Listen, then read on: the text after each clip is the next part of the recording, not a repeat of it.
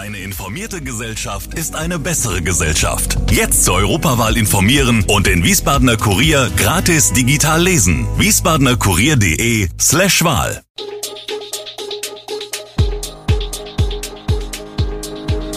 Gude, unser morgendliches News Update. Das Wichtigste aus Wiesbaden für Sie im Überblick. Guten Morgen aus Wiesbaden an diesem 24. Januar.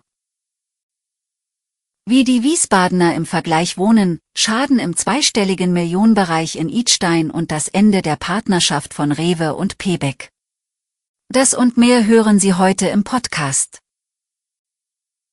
Wiesbadens Staatstheaterintendant Uwe Erik Laufenberg hat die aus politischen Gründen umstrittene Sopranistin Anna Netrebko für die internationalen Maifestspiele 2023 engagiert.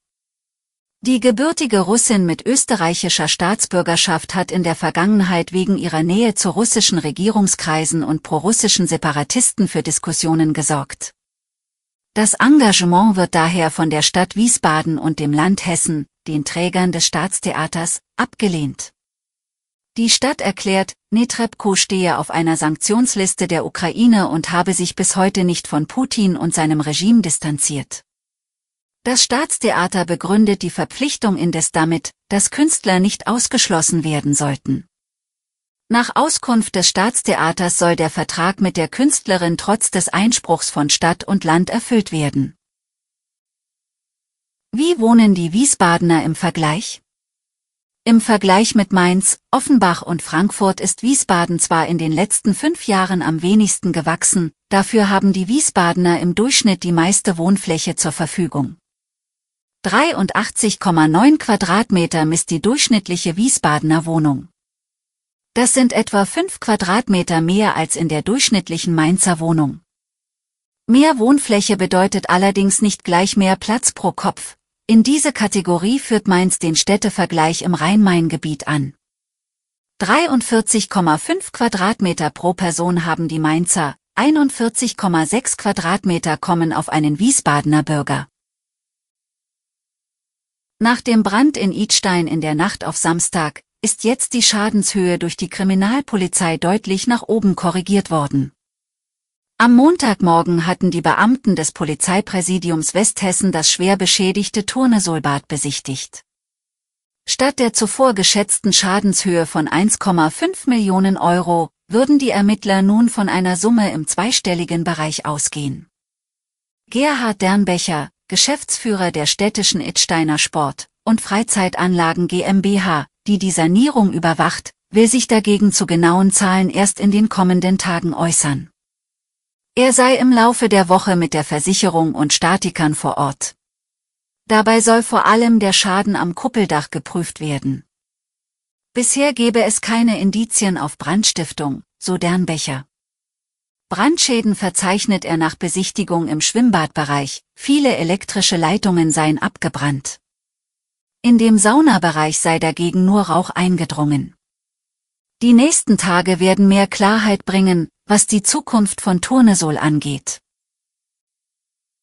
Das Wiesbadener Landesmuseum soll wachsen, das ist schon länger im Gespräch. Dringend wird Platz für Sonderausstellungen und ein Depot gebraucht. Schon im Jahr 2014 wurde ein Bedarf von 3000 zusätzlichen Quadratmetern angemeldet. Damals hatte man gehofft, die Erweiterung bis zum 200. Geburtstag des Museums umgesetzt zu haben. Doch passiert ist bisher wenig, auch die Corona-Pandemie lähmte das Bauvorhaben zusätzlich. Bisher musste das Museum Teile der Dauerausstellung wegräumen, um Sonderausstellungen zu ermöglichen. Das kann kein Dauerzustand sein, erklärt Museumsdirektor Andreas Henning. Perspektive ist nun ein Architekturwettbewerb, der mit Hilfe der teilnehmenden Architekturbüros ausloten soll, wo ein Anbau an das Gebäude möglich ist. Der Streichfetthersteller Rama ist zur Mogelpackung des Jahres gewählt worden. Seit dem vergangenen Jahr verkauft Rama sein Fett nur noch mit 400 Gramm statt wie zuvor mit 500 Gramm. Im Regal findet man die geringere Menge allerdings nach wie vor in derselben Packung und zum selben Preis. Das Produkt wurde so um 25 Prozent teurer, berichtet die Verbraucherzentrale Hamburg, die die Wahl jährlich organisiert.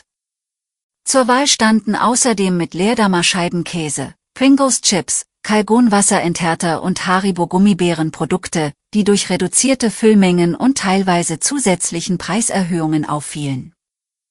Die Shortlist bildeten die Verbraucherschützer aus Hinweisen und Beschwerden, die sie im vergangenen Jahr erreicht hatten. Im vergangenen Jahr haben die Verbraucherschützer deutlich mehr Hinweise auf verdeckte Preiserhöhungen erhalten als in den Vorjahren. Das Unternehmen Rewe beendet zum Jahresende 2024 die Kooperation mit der Firma Pebeck. Zwar habe man die Zusammenarbeit zunächst um zwei weitere Jahre verlängert, teilte Rewe mit. Danach wolle man aber andere oder sogar eigene Wege gehen.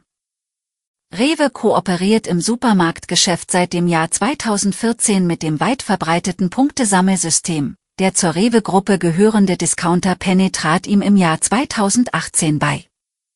Sollte Rewe nun ein eigenes Kundebindungsprogramm an den Start bringen, hätte der Handelskonzern einen viel direkteren Zugriff auf Kundendaten und könnte somit sein Angebot noch besser individualisieren. Alle Infos zu diesen Themen und noch viel mehr finden Sie stets aktuell auf wiesbadener-kurier.de. Gude Wiesbaden ist eine Produktion der VRM von Allgemeiner Zeitung, Wiesbadener Kurier, Echo Online und Mittelhessen.de. Redaktion und Produktion die NewsmanagerInnen der VRM. Ihr erreicht uns per Mail an audio.vrm.de.